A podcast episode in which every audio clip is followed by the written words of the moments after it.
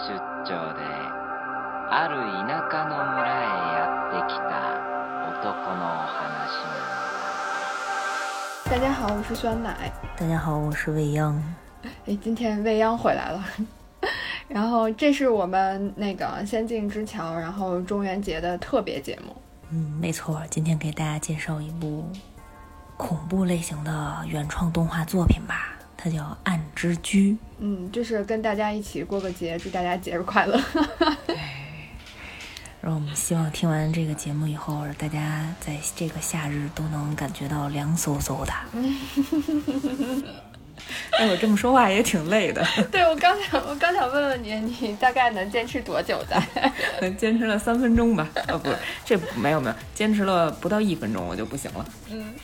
然后那个就是特别配合这个气氛，到时候等加上那个背景音乐，应该还挺带感的。对，可以试试效果啊。但我们今天真的是非常认真的，想跟大家分享一下《安之居》这部动画作品啊。对，想认真的吓唬一下大家。对，主要是我们这个节目呢，可能过几期我就得讲讲鬼故事，就来调和一下我们这个气氛。然后每天都在试探酸奶的底线，马上就不愿意跟我录节目了，再讲鬼故事。嗯，你试试试试这期，这期录完了，可能我的接受度变高了，可以再多录几期。对，每天都在试探你的承受能力。嗯，各种给我铺垫。行，那咱先说说《安之居》这部作品吧。我觉着，呃，喜欢看这种灵异恐怖类型的用户，嗯，观众对这部作品应该不是很陌生，因为它是挺就是在日本漫画、日本动画领域算是一个挺知名的呃作品了。就是它是东京电视台制作的一部恐怖原创动画，然后是以昭和年代最知名的那种纸之居，就是一种艺术表达形式。它是通过连环连环画式的那种话剧，然后通过这样的表现形式，把一个个这种让大家哎呀背后发凉、瑟瑟发抖的恐怖怪谈来展现给观众。哎，是不是就就特别像中国的那个皮影戏啊？哎，有点像，它其实就是对一个艺术家，然后可能穿着和服，然后有一个旁边有一个木质的那种小小窗户，然后打开以后都是一幕幕那种纸画，或者里面是一些剪纸类的这种画作，然后一张一张的互相切换，嗯，然后给小朋友们讲这个故事，配合上自己的一些节奏啊，一些讲故事的一些调性啊什么的，嗯。嗯，不知不觉我又用这种语气来说话了呢。嗯，对，然后这作品吧，大概就是从一三年就开始第一季，啊，到现在应该已经有七季的作品了啊。当然后面可能好多人都诟病它没有那么恐怖，没有那种经典的味道了啊。我觉得也是前两季比较好看，因为它就特别的展现出来那种啊，像有点像剪纸，然后比较简陋的画面，然后整个就有点像。幻灯片一样的感觉，就是呃，动态效果也不是很连贯啊，但是基本上就是一页一页展开的，能把人物的那种表情动作描绘的比较清晰。嗯嗯，我觉得也也有可能是因为那个大家就喜欢看这种类型的呃内容的那个观众可能看的比较多，所以他们的这个所谓的下点害怕的那个点就会比较高，然后就比较难以满足。刚出这个的时候，应该，嗯，应该还好，就是毕竟是一三一四年那会儿，然后，呃，这种题材，就是我在我现在再反过去来看这部作品，然后发现其实有很多这种恐怖的元素或者恐怖桥段那种梗，其实是来自于《暗之居》《暗之居》这部作品的。哦。然后后面对后面有很多作品，其实都借鉴了里面的一些这种转折或这种故事的桥段。嗯嗯嗯。它这个故事一般就是刚开始的时候都是，呃，先有一个院，呃，有一个呃广场，然后广场上会给一个钟表的特写。这个钟表呢，每次都是下午五点这个时间，就是黄昏的时刻，这是一个特别微妙的时间点。鬼怪开始上班的时间点。对，让你这么一形容，我就有点笑场了要。因为。就是日本的传统吧，可能将它称为这种逢魔时刻，就是见着魔鬼的时刻，逢魔，嗯，然后就代表夜色将近啊，这个夜色快要来临的时候，这个鬼怪呢也就开始躁动了。就你看过《千与千寻》里面吗？就是汤婆婆的澡堂都是在黄昏的时候开始营业的，对，就是也是这个意意味。然后除了这个呃钟声响起，五点的钟声响起，然后伴随着嗯一一个波浪鼓的这种清脆的鼓声，然后公园里呢就有一些眼神空洞的小孩儿荡着秋千，然后伴随着那个秋千互相撞击那个链条的声音，一个呃近似于老人的这样的表演者就出现了，就跟大家讲：走过路过不要错过，暗之居就要开始了。嗯嗯，这个哎，日本人还是挺会造氛围的。就听你这一 描述，就觉得嗯，这要发生什么事情，不是什么善茬儿。然后看这个故事之前呢，我想跟大家提醒一下，就是以下这三种人呢，需要谨慎来观看这部影片。首先，第一种人就是一个人住的，小心一点儿，嗯，因为这故事里头也有好多独居者才会发生的故事。然后对，然后第二种呢，就是你这个人共情能力特别强，代入感比较强的，嗯，就你有可能往自己身上联想。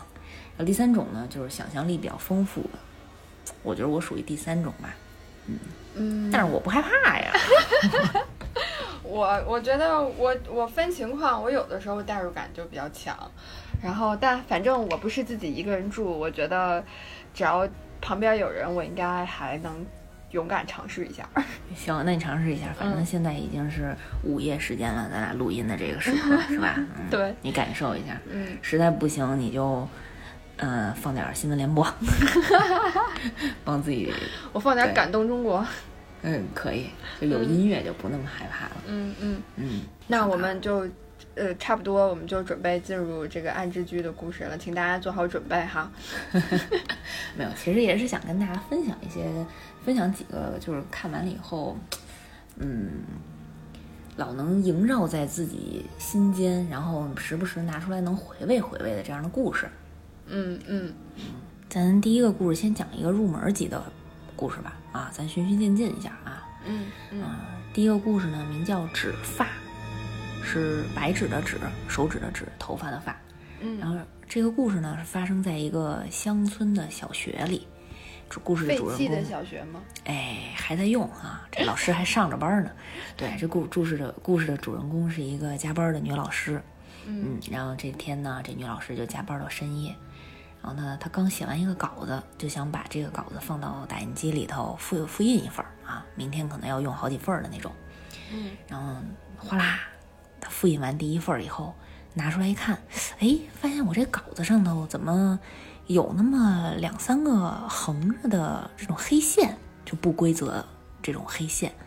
然后拿出来，他想拿出来他那个原始的稿子看看怎么回事儿。然后一打开那个打印机的那个盖儿，哎，有一黑影儿，有这人像人特别像人脸的那种黑影儿，因为你那打印机不是透明的嘛，嗯就啊，然后就看那里头有黑影，吓一跳，然后赶紧揉揉眼睛，定睛一看，发现没有了，哎呦，然后自己就跟自己说，我真是一定是加班太累了，我这都出现幻觉了啊，然后赶紧又把纸放好了，然后把这个打印机关上，然后一摁开始，哗啦哗啦，又复印了两张，没事儿了，哎，挺好，这新复印的东西特别干净啊，然后赶紧收拾好了，然后准备收拾收拾回家啊，然后把那东西放在桌子上的时候呢，哎，这个时候这打印机呢就开始自己动了，这哗啦哗啦哗啦，又开始扫描，又开始复印。老师心想，当时就是他，就剩这老师自己一个人了，是吧？啊，对，这办公室里就他一个人，加班呢，可能都十一点多、十二点了。嗯然后他就想，我这没复印啊，怎么回事呢？就赶紧看看那个复印出来的东西，还是他那稿子，但是那稿子上啊，就出现了更多的黑线，就是从左到右横着，然后不是很直，就是一道一道的，你也不知道那是什么东西，就看着跟头发丝儿似的。嗯，然后停不下来，就开始有点，就哗啦哗啦哗啦，一直以这个频率上开始在这儿不停的复印。嗯然后老师就有点有点瘆得慌啊，这怎么回事儿？这机子，我我这要不然关一下，然后发现那个开关键就不动，关了以后怎么就是关不上这机子？那我拔电源吧。然后拔了电源，哎，这机子还在那儿复印，哗啦哗啦哗啦就一直出。然后随着这纸张出的越来越多，那纸上的那个黑线啊就越来越浓密。哎呀，这老师就开始有点害怕了。然后就他就他就仔细看了看这打印机，然后就发现那纸盒那里头感觉有东西在动，咣啷咣啷咣啷咣啷咣啷咣隆咣啷就响。然后老师胆儿还挺大的，这搁我呢，这基本上呢，咱就赶紧走吧，是吧？反正也没什么事儿，加完班了。这老师不行，想了半天，不行，我得打开看看。咔嘣，要一探究竟。对，把这纸盒打开了，什么也没有，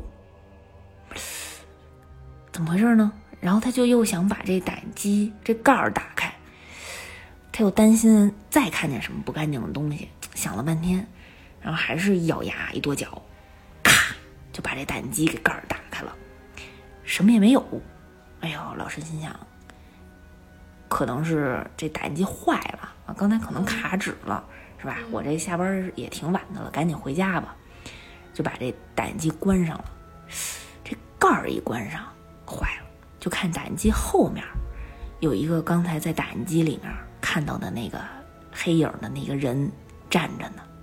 哎呦我的妈呀！有一女的，嗯，头发挡着脸，哎，眼睛瞪特大看着他。这集故事就结束了。头发挡着脸，眼睛还能看见呢。就只有只露出来一个眼睛。哦哦哦。头发特长。那这个那这个鬼发量还挺多的，刚刚都打出来那么多条头发了。哎，那谁知道？那可能就是复印呗，就搁在那个打印机里啊。嗯嗯。反正这个故事特别短，每一集的暗之居的故事大概都只有四分四分半左右，啊，但是就是最后那一下经常会吓唬你一下，就你以为这件事情已经结束了，啊，就一切都趋于平静的时候，嗯嗯，啊，突然给你来一反转。就是你以为那个时间点可能要吓唬你的时候，哎，反而没什么事儿。嗯。哦，所以然后就结束了是吧？就也没讲那个老师最后是看见那个那个女鬼之后啥结果？没讲，没准哎，你这问题问的好，没准那女鬼跟这老师聊天呢，是吧？嗯。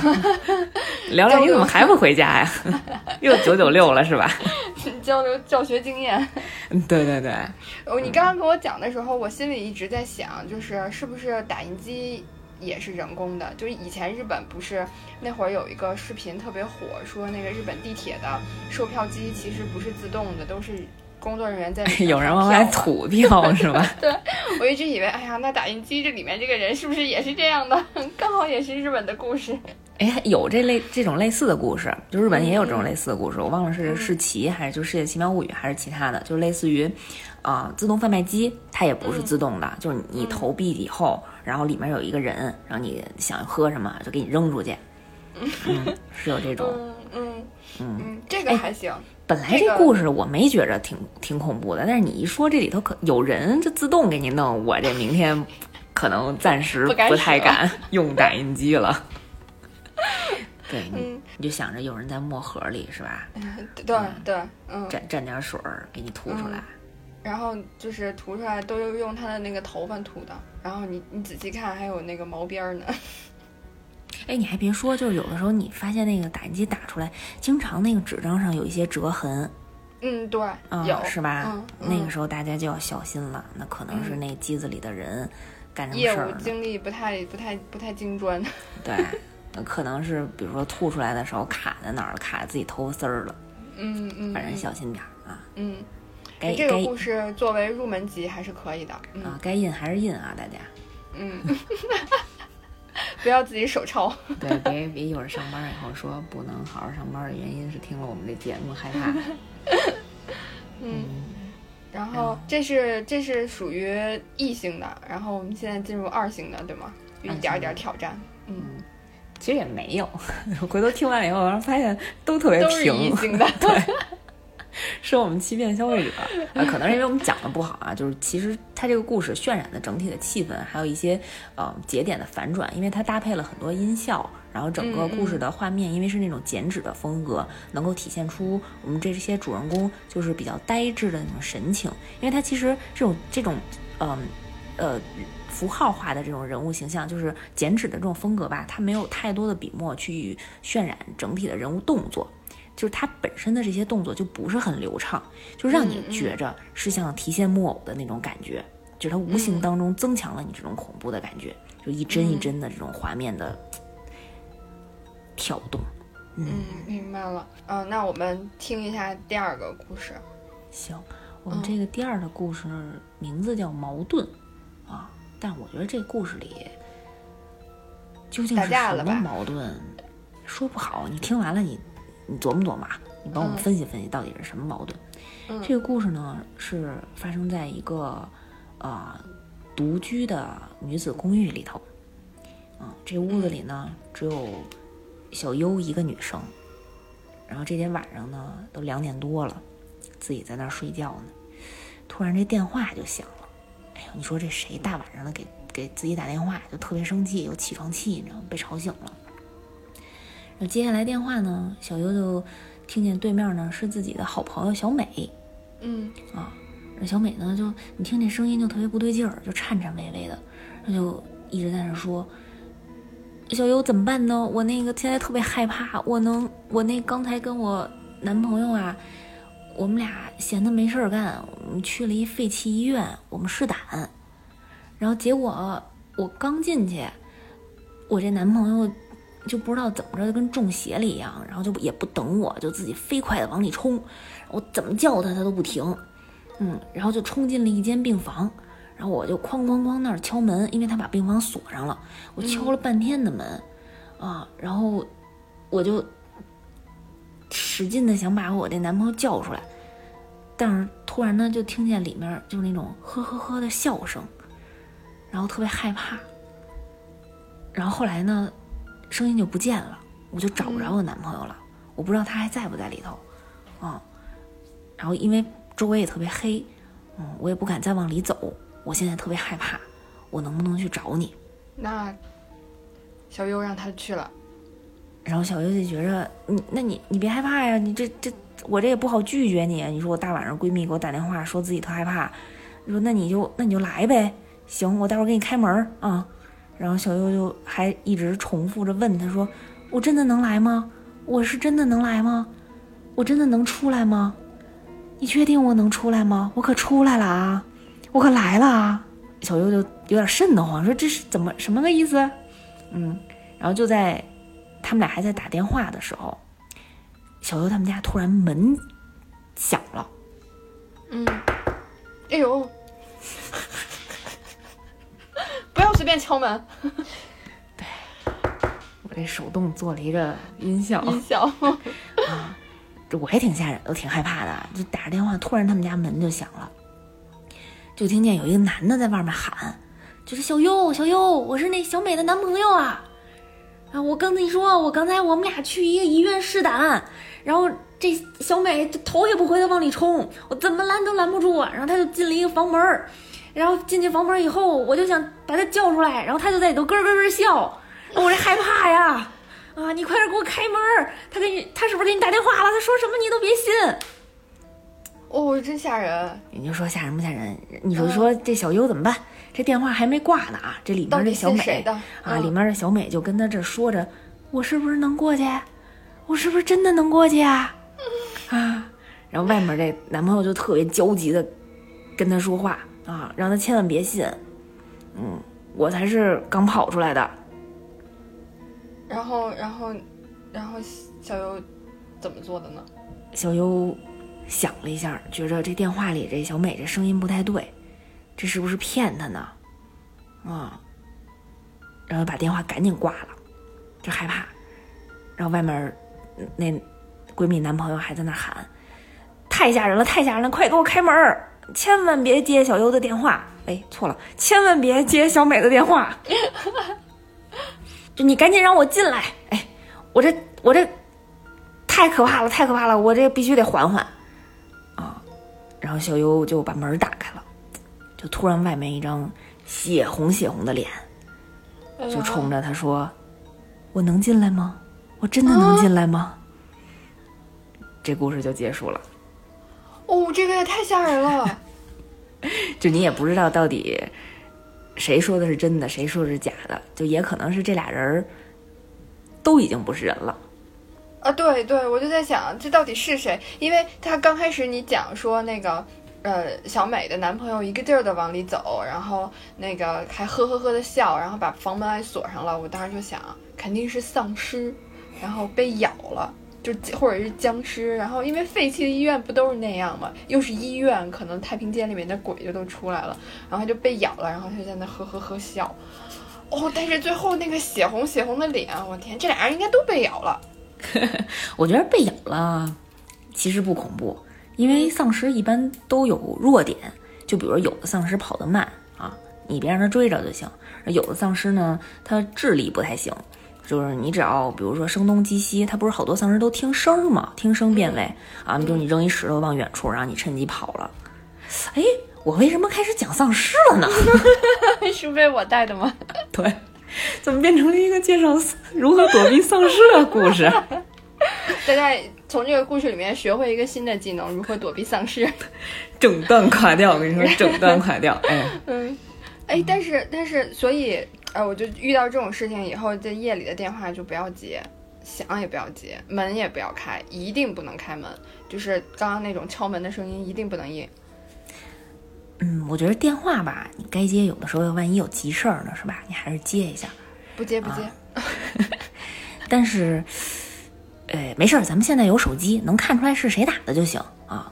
嗯，因为这个作品里面，呃，这个这个故事发生的时候，这个小小优接电话的时候还是那种座机，就没有来电显示的那种。嗯，所以这种的电话大家慎一慎，能不接就别接了。嗯嗯，我主要想说那个敲门一定不要开啊，除非你真是能从鱼眼里头看见对方是谁啊。安全起见，安全起见，这不是恐怖故事类型的。嗯。行，那咱继续往下，咱们再讲一个。咱这也四分钟一个故事，哎，我这太快了，我这储备量不够啊。我觉得，我觉得你这个故事值得二星，特别是你刚刚手动的那音效。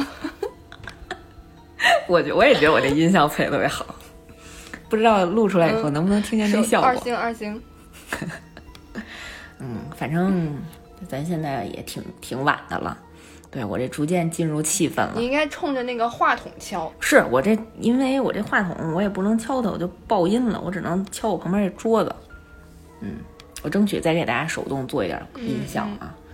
对，然后接下来这个故事呢，可能不是特别恐怖，主要是能带动到 对能带到生活里面的一些映射的东西。我就想到了一些好玩的，跟大家分享一下。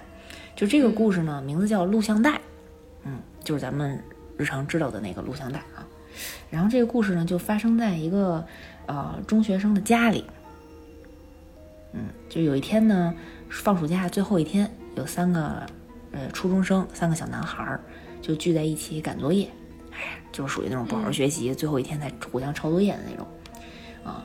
然后写了半天，特别累了，大家。然后其中有一个小男孩吧，就拿出来了一盘录像带，然后就说：“哎，这个是。”我哥之前借的，说这录像带里头能看见鬼，哎，好多人都传阅，大家一块来消遣一下啊。然后这仨人就开始，这仨小男孩有病吧？拿鬼消遣？对，胆子也太大了，不信嘛？就这不是不信嘛？是胆，非得。然后呢，这仨人就开始端坐在电视机前开始看啊。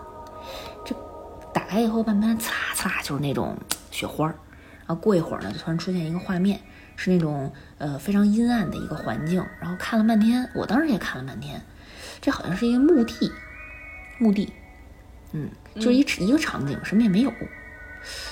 然后其中呢，就有一小男孩儿就盯着这画面，突然他就觉着这左上角有一个特别诡异的身影。我当时也看了半天，我说这这是什么东西呢？就有点像一个人形。但是也不是特别清晰，就是一个人形状的一个阴影嗯嗯，然后他就跟另外的两个朋友也那说说，哎，你们看这是什么东西啊？然后大家就看半天，哪儿呢？没有啊。然后这小孩儿哎，转身看跟朋友说了一句话，说不就在那儿吗？然后再回过头来看，哎，发现真没有了。这东西是自己看错了吗？嗯。然后过一会儿，盯了半天，哎，发现哎不在原那人影啊又出现了，但是他不在原来那地方，原来那地方特远，然后现在那人影就感觉往前走了两步，就离那个屏幕又近了一点儿嗯啊，然后就他就盯着那个盯着，哎，突然发现那个人影吧离自己越来越近，越来越近。贞子，啊，就看见对，就那个屏幕，半张脸都是那个人影儿，他有点害怕了，就觉着，哎，不会真是这领带有什么事儿吧？他就开始跟旁边两人开始战战兢兢的就说，说你们看见了吗？这什么东西啊？怎么回怎么回事？咱要不然把这录像带关了吧？然后这时候他就听不见周围两个人说话，嗯然后突然一左一右一看，就发现旁边那俩人啊，就变成了那录像带里头那个人影儿，他就嗯，围着他，就跟他说：“你看见我了吗哎呀，？”这故事就完了。我你太配合了。不是，我主要是觉得我现在身边就有两个人，嗯，别回头啊，千万别回头，真的真别回头。嗯。因为因为我虽然没有看电视，但是我现在面前是有电脑的，对我跟你我说，面前是有屏幕的，主要是，我为什么要讲这个故事，就是你知道，在看恐怖片的时候，我经常会被自己吓到的一个点，不是因为这个故事里啊，是因为这个当时当你看到这个屏幕特别黑暗的时候，这个屏幕呢就会突然映出你的你的大脸，这不是最恐怖的。被自己的大脸吓到了是吗？对，这不是看见自己不是最恐怖的，最恐怖的是你会发现你的脸旁边还有一个人。就是你看，就是我经常在看自己看东西看的是就是全神贯注的时候，然后那个你姐夫 就是我对象，就悄无声息的就从后面走过来，然后就盯着你的屏幕看你看什么呢？啊，就是我经常会从屏幕里映出来他的影子，你知道吗？这是最恐怖的，就是你突然发现这旁边有一人。唉主要是主要是我的电脑的背景，我的那个桌面是纯黑色的。你换一个桌面吧，我只能帮你到这儿了。就是我必须要换一个，我必须要换一个。你刚刚说完左右两个人问你看见我了吗？然后我我真的下意识的左右看了两 看了一下，是挺吓人的，就是有的时候那个，虽然我看片子的时候可能不害怕吧，然后或者就是经常晚上自尤尤其是自己一个人在家的时候啊，你就老神经叨叨的，我就老喜欢回头看。你也不知道回头看能发现什么，但是你老有一种神秘的力量促使着我回头看。嗯你自己一个人在家的时候吗？对啊，我现在把灯打开了我，我现在把灯打开了。我本来就是为了录这个节目，然后把灯关了的，因为觉得会有一点点氛围感，但我有点不太行了，我开灯了。成功的引起了你的注意。嗯嗯，哎，我终于终于知道为什么大家开玩笑的时候都会 跟你讲，你不要回头，后面有人。嗯别回头，真的。以后以后以后可以说别动，你旁边有人，你左边有人，右边也有人。肩膀上有人是吧？不能乱拍。哎，嗯我就刚才分享完这个故事，我突然想起来我一个亲身经历，就是我小的时候啊，住的那个住的那个卧室里头，然后我正对着是一个衣柜，然后那个正中间那个衣柜呢，那个门两个门都是镜子，其实这特别不好，就是你那个睡觉的床，你只要一坐起来就能看见，或者一抬头你就能看见你前面是两扇大镜子。嗯嗯啊，就是哎，是挺吓人的，晚尤其是晚上。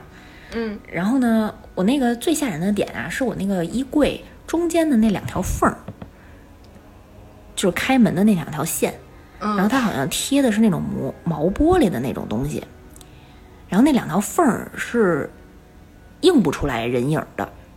嗯。啊，但是旁边都是镜子，中就中间那两条缝儿，你照那条，你主要是你脸照那条缝上的时候，你是看不见你的脸的，所以缺一块儿。对，所以如果你离那个镜子，你离那个衣柜稍微远一点，就在你睡觉的那个位置的时候，你照那，你对着那个镜子中间那个缝儿照，你是看不见自己的脸，但是是能看见自己的两个肩膀。你家这个镜子真是绝了，真的特绝。我这嗯每天早上起来醒来，坐起来，先你这个跟自己的捂脸的身体先打个招呼。你这个醒觉还是很容易的，是一个很好的醒觉的方式。我一般都是得清醒了以后才能坐起来，要不然也怕自己吓着自己。嗯，我想起来，就是以前小时候，呃，比如说晚上如果天都黑了，然后自己一个人回家，我就会老觉得后边有人，但其实后边没有人，但就老觉得后边有人，但我又不敢快走，我怕我走得快了，他也走得快了，然后就老自己吓自己。然后一你回头看看呀，不敢看，然后一进楼门儿，只要进了楼门儿就疯狂的往往往家跑，然后幸好我家住的是二层，我就想，以前的老楼就都没有电梯嘛，这要是住六层，我跑再快我也跑不过后面那个人。没事儿，你下回你下回试着，你走着走着，你突然一回头，又会，你试试，我下次试试。你试试，你真的，你看谁吓唬谁啊？好使，真的好使。你是不是这么干过？反正我我是这么干过，我是把路人吓一大跳。我就怕路人看到路人就报警了，然后我就进医院了。不是不是，主要是你你得分清，因为晚上一个小姑娘回家还是稍微有点危险，走夜路啊。嗯就是那个，在这儿也可以提醒一下，就比如说你有很多这种防防护的方式，比如说你可以假装打电话嗯，对啊，对对，就说话声特别大，是吧？啊，嗯，你就说那个我马上就要到家了，然后你在门口等我呀，这种。对对对对、嗯对，嗯，反正都有帮助吧。嗯，你可以也时不时回头一下，嗯，你可以，哎我觉得你可以，哎，你可以这样，你可以回头以后跟他说，你看见我了吗？然后就被被吓懵了，对吗？然后在他懵的那一刻，然后拔腿就跑那种。对 对对。我刚我我想说就是可以戴个面具，然后放在包里，然后想回头之前把把面具戴上。那你这挺吓人，你这戴面具这更吓人，容易被警察抓走。我这顶多会出现在别人家的播客节目里头，然后有人可能会晚上讲故事，说我有一天在路上走着，突然前头有一女的转过头来跟我说：“你看见我了吗然后？”这节目活生生的让我说成了德云社呀。就是你这你这一说吧，就是前面的恐怖的氛围都没有了。对 对对，我这嗯，我们再我们再平平息一下，然后那个，呃，这是第三个故事。对我们这主要是为了缓解一下，万一有真嗯就是胆子不是特别大，然后但是又特别喜欢我们节目的人呢，是吧？嗯，可以。哎，我们其实可以出那种 show note，就是告诉你在几分几分到几分的时候，你可以缓一下，你可以先听听这这一段，然后再听其他的鬼故事。嗯行，我们希望我希望有课代表能帮我们总结一下啊。嗯嗯。然后那我们呃，我们讲第四个故事。嗯。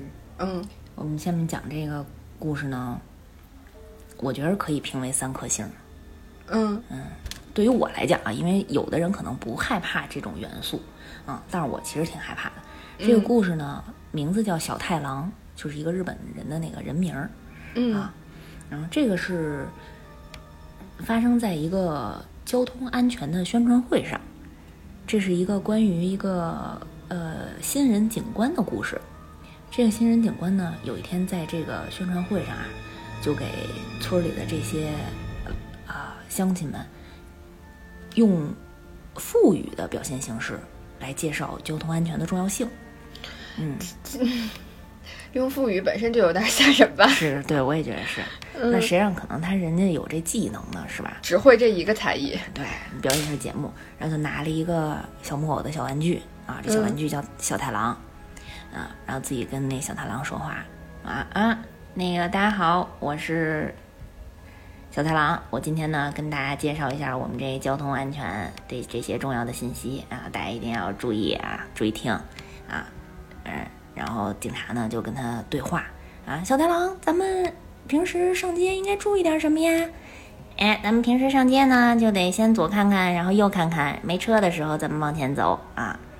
然后，然后这警察呢就开始继续聊，跟小太郎聊得挺好的，然后在下场下的观众都特别开心啊，腹语也挺好玩的，觉得啊。然后小太郎就说：“嗯，左看看，右看看，哎，左左左左看看，左左。”然后这警察就发现这这脑袋动不了啊，这小太郎怎么回事？卡住了。就他就使劲想把这左看看这脑袋往外掰一掰，嗯呃，就卡就开始卡住。那这个时候呢，就他从他那个木偶里头吧嗒掉下来一小木片儿，因为掉地上了，他那坐的有点高，那椅子他也看不见那木片儿是什么，嗯。就没没注意没管，哎，然后发现这个手上那个木偶这头没问题了，就左右转的还挺灵活，啊，就继续往下讲这个故事准备，然后说那咱们接下来再讲点什么故事呢？这小太郎就开始说，咱们接下来呀要讲的这个故事，嗯，可能有一点深，大家注意做好交通安全的警示。如果做不好呢，你可能就会有生命的危险。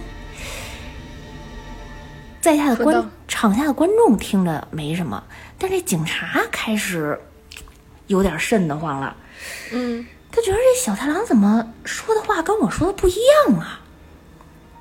然后那木小木偶小太郎有了自己的想法。哎，对，这小小木偶就开始继续说，啊，就大家一定要注意安全啊，不要横冲直撞，嗯，一定要注意红绿灯。警察越来越害怕了，然后因为他自己已经不说话了，然后发现这小木偶还在说话，啊，然后他就一直摆弄的那个木偶就让他停下来，然后就开始晃他，然后发现这个木偶这个身子也不不受他的控制了，就开始自己那儿头乱转乱动，啊，然后他他一着急，警察一着急就把这木偶扔出去了，嗯，扔到台下了，然后发现这台到扔到台下以后，这木偶还在那儿动，然后边动边在那儿说：“好疼呀，摔疼我啦。”这故事就结束了。嗯，这个这个可以二星。这个故事啊，嗯，可能对于对那种娃娃特别害怕，尤其对这种牵线木偶比较害怕的人，嗯嗯嗯啊，我觉得视觉观感上应该会挺刺激的。嗯嗯嗯，因为故事剧情就是属于你看的时候，你们应该能想象到，就这个娃娃肯定就不受主人的控制了。啊，对，这个是有有一点点的会猜到的。对，所以它不像说，呃，刚才那个闺蜜和闺蜜男朋友同时跟你说话这种有嗯反转的剧情，它这个主要是害怕在那个那个木偶娃娃自己那儿动，那个视觉上，视觉上对。嗯然后我为什么想提这个故事呢？是顺带的给大家推荐一个电影，这个电影名字叫《死寂》。这个、对这个电影海报就挺瘆得慌的，就是这个海报就是一个呃腹语的木偶娃娃，然后用一只手指抵着嘴，就是那个跟大家说嘘的那个样子。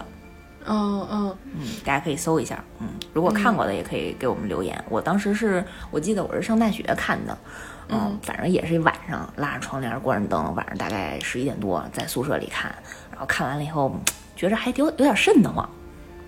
嗯嗯嗯。哎，那你看完你一般看完恐怖片，你还能睡得着觉吗？如果你都是晚上看的话。说睡得着觉啊？哦，就是晚上有的时候呢，嗯，自己一个人安静的躺在床上的时候，可能会时不时的想起来这些情节的时候，会害怕那么一丢丢。然后，但是这个时候呢，我可以采取我的呃保护大法，就有一个绝招，就是把自己蒙在被子里。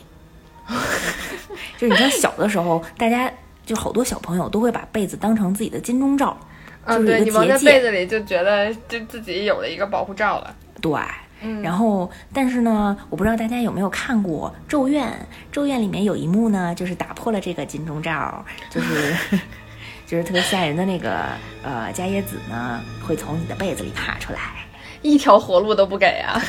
在你睡觉的时候，嗯。就突然你掀开一个被子，然后在自己看自己的胸的时候，突然伽椰子就在那个位置出现。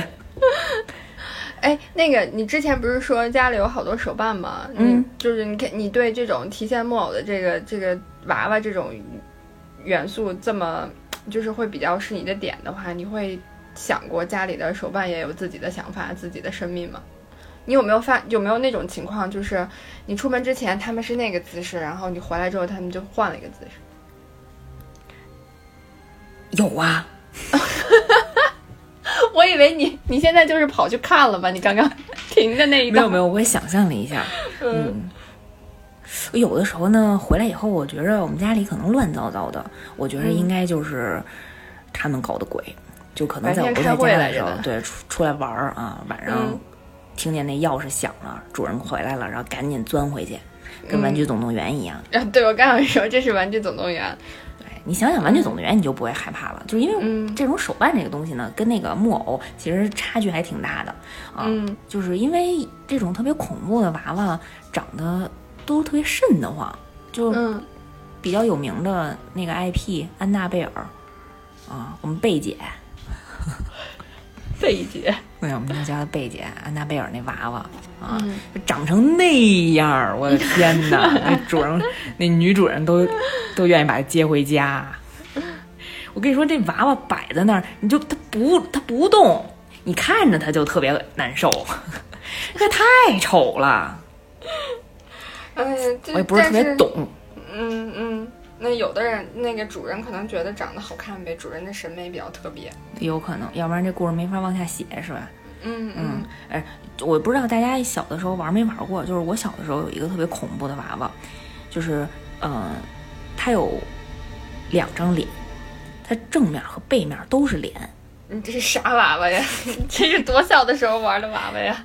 真的是婴幼儿时期，就是应该是我上幼儿园的时候，就正面这小娃娃是笑的，背面那小娃娃是哭的，就是家长会拿那个娃娃给你讲故事啊。哎，那小朋友，你看今天讲，今天表现特别好，然后乐呵呵的，然后那个今天表现不好，爸妈揍你一顿，哇就开始哭，就把那娃娃翻过来。我以为是你们在幼儿园里用的，然后给老师看的，就是高兴了就举娃娃的笑脸，不高兴了就哭。你还挺方便是吧？对。因为不会，那会儿可能上幼儿园小的时候，可能表达不太好，不会说话。妈呀，那我这这智力也没达到可以拿这个东西来表现的时候，不太会说话。嗯嗯，反正小时候那个娃娃是细思极恐，反正长大想想是挺恐怖的。嗯，然后还有一种娃娃呢，它是呃眼睛会动，就是你把它往上抬一下，它那个眼睛就翻白眼儿。然后你把它正过来以后，小时候有有这种，对吧？对吧？正过来以后，然后那个那个大睫毛在那忽闪忽闪的，那个那眼珠就掉下来啊，是一特可爱娃娃。反正我小的时候经常把它翻翻白眼儿展示着。这小时候一点都不觉得恐怖，老就觉得它眼睛会动，就老玩它。啊，对呀，你现在想想，你再找找，再找找那相关的图片或者视频什么的，肯定觉得特吓人。嗯，没事干这翻白眼儿的小娃娃。行，那咱再讲一故事。嗯。咱再讲这故事呢，这名字叫柜子，嗯，就是日常的柜子。这个装东西的那个柜子哈。对，嗯，这个故事发生在校园里。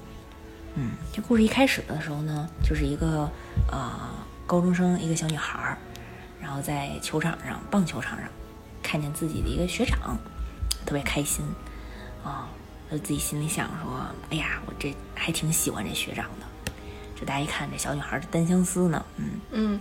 啊，哎呀，我真想向这学长表白，哎，他自己就开始有点犹豫，有点不好意思。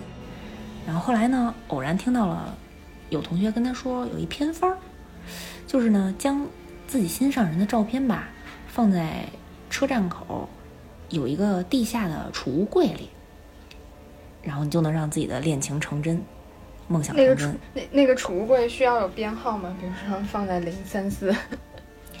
哎，你还别说，这小姑娘呢，有一天就去了，然后呢，就看见这个柜子啊都是编号，她也忘了问同学了，到底是哪个号。然后想了一下，哎，这学长的棒球服球服上写着十，应该是一挺吉利的数字，是吧？然后他就打开那个十号的那柜子，嗯，一打开呀，这柜子里头有东西，仔细一看呢。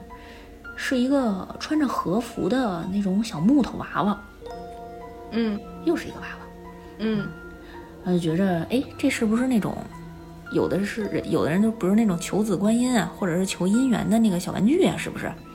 啊，这小姑娘呢，觉着这娃娃长得也还行，那小女孩就把学长的照片放进去了，啪，刚把这柜子一关，然后突然看见学长在这个柜子后头呢。这学长也来了，然后学长就问他：“你干嘛呢？”那小姑娘就说：“我这没没没干嘛呀，我搁点东西，嗯。然后这学长，学长说了一句话，特别意味深长。学长说：“哎呀，果然梦想成真了。”嗯嗯，然后小姑娘就说：“那个，哎，学长，你听说过吗？就是有人曾经说啊，就这个这柜子里，这这柜子这块儿，只要你把心上人的照片放进去，你就能美梦成真。”然后学长也有点不好意思，然后说：“我我听说过呀，那个你是也这么着操作来着吗？”然后小姑娘说：“嗯，是的呀，有点不好意思。”然后学长说：“哎。”那，你放哪儿了？那小姑娘说：“哎，我放十号柜子里了。”什么？那学长吓一跳。你是放哪儿了？放十号柜子里？哎，小姑娘都打开那柜子门。对呀，你看这是十号，我这刚放进去。呃，打开一看，发现这柜子里空了，这木偶娃娃和那个学长照片都不见了。然后就听见学长。瑟瑟发抖的声音从背后传来，说：“什么？你居然放在十号来了？你不知道这个十号的柜子，它是，它是……就看见这个学长，慢慢的这个身体啊就开始萎缩，就像被什么东西压缩一样，越来越小，越来越小，整个那个骨架呀就开始就嘎嘣脆一样就被捏在一起，就变成了一个正方形的形状，就被吸到十号的柜子里，柜子门就关上了。”这个故事就结束了。哎呦，这个那个娃娃是扎小人用的吧？啊，反正这故事呢，光看可能不是特别明白，还是得分析分析。嗯啊，就是其实呢，这个柜子没准确实是有可以让恋情成真的功效，但是这个女生呢，应该是放错地儿了。但是为什么这个男生会说：“哎呀，果然成真了？”其实。其实啊，是这个学长先喜欢的这个小女孩儿啊。哦，他应该是把这小女孩的照片放在柜子里的某一个真正能够祈福的那个格里了。刚放完，结果这个这个小姑娘就来了，她就说美梦成真了。她应该不是刚放完，因为你想，这小姑娘已经觉得自己暗恋这个学长挺长时间的了。然后她是之后听见的那个同学的呃这个传说，她才放照片进去，因为她之前想告白。不是不好意思吗？嗯，所以应该是学长很早以前就把她的照片放到那个柜子里。嗯啊，然后让这个小姑娘先喜欢上这个学长的。哦啊，你看这故事这样一分析就细思极恐了。所以你说这姻缘这个事儿吧，还是得看缘分，还是得看缘分啊。嗯嗯，不要强求。我的意思是不要强求。嗯嗯。哎呀，这个有点听完了有点难过呀。为啥难过呀？是两个两个人没在一起难过吗？对，就是阴差阳错嘛。然后呢，然后完了就是那个那个学长变成方形的时候，你说的那个时候，我就想起了《猫和老鼠》里面猫变成方形的那个过程。反正是挺瘆得慌的那个过程，就像缩骨功一样，咔咔咔咔被捏的。捏成了一黑黑方块，跟魔方一样，主要是塞在那柜子里了。对他那个表情应该还挺狰狞的，就你讲的时候，我的表情应该就挺狰狞的。哎，但是你要这么想，就不觉着可惜了。就是，嗯，还是像刚才说的，凡事还是要随缘。嗯，强扭的瓜不甜。对，嗯，你看你这整这么一出，没想到自己折这里头了，是吧？嗯嗯，所以，哎呀。就感情这种事情真的是妙不可言哈，缘妙不可言。嗯嗯，所以就是我不知道你经没经历过啊，就是上学的时候吧，大家就经常喜欢收集自己心上人或者是自己有点意思的这这些小伙伴们的身上的一些东西啊，比如说掉个掉头发丝儿啊，自己曾经用过什么。嗯，头发丝儿是不是有点那个夸张了？反正用过的什么小零碎儿的，捡起来能收在家里。用过的本儿啊、笔啊啥的，我好像我好像还真的没有，但我见别人收过。嗯，自己收藏就可以了啊，别想着拿这些东西做点什么事儿。嗯，不好不好，都不好都不好。瘆得慌，瘆得慌。嗯，那我们接着往下讲。下面这个故事呢，是名字叫告别。嗯，这个故事呢是发生在一个葬礼上。啊，然后一个成年男子就回到自己的家乡，然后参加自己一个叔父的一个葬礼仪式。嗯，然后他进来这个葬礼的时候，发现，哎，这明明是葬礼啊，但是现场还挺热闹的，就是各家的亲戚，就是他这大家族人还挺多，有好多亲戚都来了。喜葬啊，喜葬热热闹闹的，大家大家有有说有笑的。然后这叔父的媳妇儿就是他自己一个婶婶，啊，感觉心情还不错，就跟他说：“哎，谁谁谁来了啊？你等一会儿啊，咱一会儿这仪式就开始了。”啊，然后就大家纷纷在聊天儿，啊，后来呢就进到这个房间当中了。一般的这个日本的葬礼呢，可能会有一个和尚，对，就给你对念点东西啊。然后他发现，这屋里除了自己的亲戚，没别人了，也没有和尚，也没有其他这种司仪这类的角色，感觉跟普通的葬礼有点不太一样。而这男主呢，就觉得自己第一次参加这种葬礼仪式，有点奇怪，然后就问这婶儿说：“怎么回事啊？咱这个应该是什么流程啊？”啊，然后婶儿跟他说：“我们这流程啊，就告别，你需要呢向这个死者，向你这叔叔。”坦白一件在其生前没有告诉过他的事儿，你要跟他说一个秘密，这个秘密一般都是，哎呀，会有让人有一些后悔啊，或者有一些，呃，罪过，一小小罪小过的这种事儿，你可以让自己心里的这份罪过和逝者的灵魂一起得到净化，就一起送走了。嗯啊，我们就有这么一个习俗。然后轮到我们这个男主，然后他先他先看了看，啊。就是有的这是三姨三姨夫，有的这个二舅妈，有这谁家的表姐啊，一个一个轮着就进去了。然后进去以后，就从那个屏风，从那个纸板儿，就看见背后这叔父的遗体躺在那儿。然后进去的人呢，就先身体就伏下去，在这叔父的耳边说一个悄悄话，仰起头，也比了一个虚的动作，那就出来了。嗯。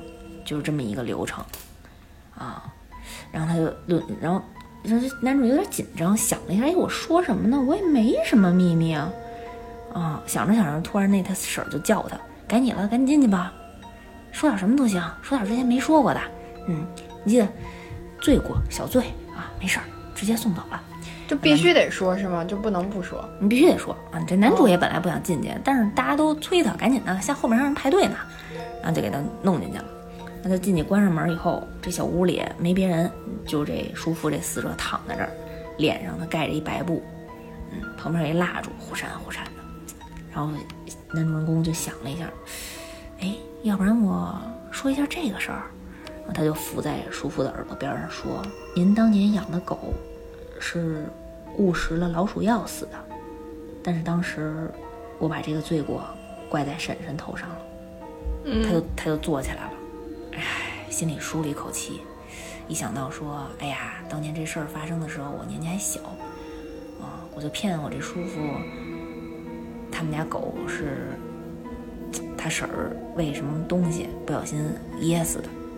自从这事儿之后啊，他这叔父跟这婶儿关系就不太好了，这么多年，啊，这感情一直都不好，可能就是因为这事儿。我现在把这秘密说出来了，我也挺释然。啊，然后男主人公就准备推门出去了。这时候，他这躺着的叔父突然就坐起来了，大吼一声：“原来是这样啊！” 哎呦，我这故事完全让我给讲成银魂了。因为就是你在讲的时候，然后我就在想，他听完这个事儿会不会坐起来？然后你没有讲他坐起来，你没有讲叔叔坐起来。后来我就在想，那有可能这个反转是发生在婶婶头上的，但是没想到最后叔叔真的坐起来了。嗯，就是你看多了以后，你就会想，但是他这个事情就不会发生在你害怕的那个时间点上。嗯，你刚以为这个事儿，对，刚以为你这个事儿过去了啊，可能这咱这恐怖的点就发生了。嗯嗯嗯嗯。哎呀，你这个后边 少作恶啊！大家少作恶啊！然后 尤其是在那个大家都活着的时候，有什么不愉快，有什么误会啊，赶紧大家都解释解释，别让人啊留着什么遗憾啊。嗯嗯嗯，确实是。反正呢，听了这么多故事，然后看了这几集《暗之居》，哎，我这故事大部分是前两季的啊，咱们之后的故事慢慢来吧，因为这故事好多故事都挺好玩的，多跟大家分享分享，然后后续后面继续啊。啊，反正看了这些，总结出来几个经验经验教训吧。嗯，就如果大家害怕的话，就记得千万别多管闲事儿，不要看热闹，不要凑热闹，就没事儿别往那听着看着就特诡异的地方里去啊。嗯，别闲逛，除非你一身武功一身本领，出来什么东西你都能给削回去那种啊，别去。削回去。嗯。然后有什么规定，尤其是那个看不懂的规矩，或者是听上去有多么不合理的规矩，别想去试探，啊，不让你进哪儿你就别进，不让你吃什么你就别吃，不让你动什么你就别动，嗯，别抱着那侥幸心理，啊，然后别乱撕陌生地方的贴着的条儿，你不知道那后面什么东西会冒出来，就特别你现在说话特别像那个。上学的时候开那个年级会，然后年级组长在台上发言。我这给大家总结经验呢，我这都总结出来的方法论。嗯嗯 啊，然后那展览上让你别拍照，你就别拍照。啊，捡到的东西不要随便捡东西。对对，首先先不要随便捡捡东西，其次是捡到什么东西以后，千万别占占为己有，该还给谁还给谁。嗯。刚刚说的那个，除非能消掉的那种，就是你也可以有一些小的那个技巧，就比如说像刚刚我们说的，你回头吓他们，你回头问他们，你看得见我吗？啊，那都已经是进阶进阶级别的反抗方法了啊！哦，你先阻止自己，如果实在阻止不不了自己，你然后你能够反客为主，嗯嗯，你占据优势，你先吓唬对方也可以，嗯，不信你可以试试。嗯，我打算一会儿就试试，拿 拿大酸奶试试。然后最重要的是，反正身正不怕影子斜，哎，这老话说的，你多干点善事儿，日行一善，晚上做梦你也不会做噩梦。嗯，别想那些歪的就可以了。嗯，反正听听这类的故事，看看这种恐怖的小段子，挺适合夏天的。嗯，就之前看过，对，之前看过一研究，据说说看那个恐怖片可以减肥，真的吗？那我得 那我得努力多看看了。啊，这还是说这还是一个英国威斯敏斯特大学，是有这么一大学吧？有，对吧？哎呀，英国英国大学，英国研究研究者学者净研究这些乱七八糟的，有的没的是吧？然后他们就说，的就看恐怖片能够加速燃烧卡路里，然后从而达到减肥的效果。啊那我就是每天看一部恐怖片呗，就相当于我跳了半个小时绳儿。是啊，是啊，就是据说看完《闪灵》，《闪灵》是一恐怖片啊，那有机会我们也可以讲讲。就是看完《闪灵》可以消耗一百八十四卡路里，相当于步行四十分钟。哎呦，那那得看一下。哎，这不是好多那减肥博主或者是那些减肥品牌经常打的那个标语吗？就是什有什么事儿能让你躺着就能瘦？躺着看恐怖片啊！哎，这方法特好。嗯，挺好的。嗯，反正就是说出现在出现在各个各个微信公众号里面，减肥方法大全了。啊，反正还说就是恐怖的这种紧张感能够加速体内白细胞循环，然后还能抑制病毒的传播，啊，降低这种患传染病的风险。那我觉得说怎么这么没溜儿啊？是不是英国就爱干就爱做这种特别神奇的研究？那感觉这电影院里面重映应该都放恐怖片儿，在家看吧，在家看吧。嗯嗯嗯。然后今天那个就是我们一共大概讲了可能有六个故事。哎呦，这故事一一集故事量太大了，记不住有几个了。然后希望是说能给大家在这个炎热的夏末。呃，初秋的这个阶段可以给大家降降温。嗯嗯，我们这个因为刚刚说了有好多季嘛，然后反正我们基本上是隔未央是隔一两个月就会就会想要讲一次恐怖片，所以我们后面肯定还会再再讲到。嗯嗯，你这是困了吗？没有，我这是眼听不见我。哎呀，但我看得见你。你们什么都听不见。嗯。然后我们这期节目就大概就到这里，然后我们下一期再见，拜拜。你们听见未央跟你们说再见了吗？拜拜。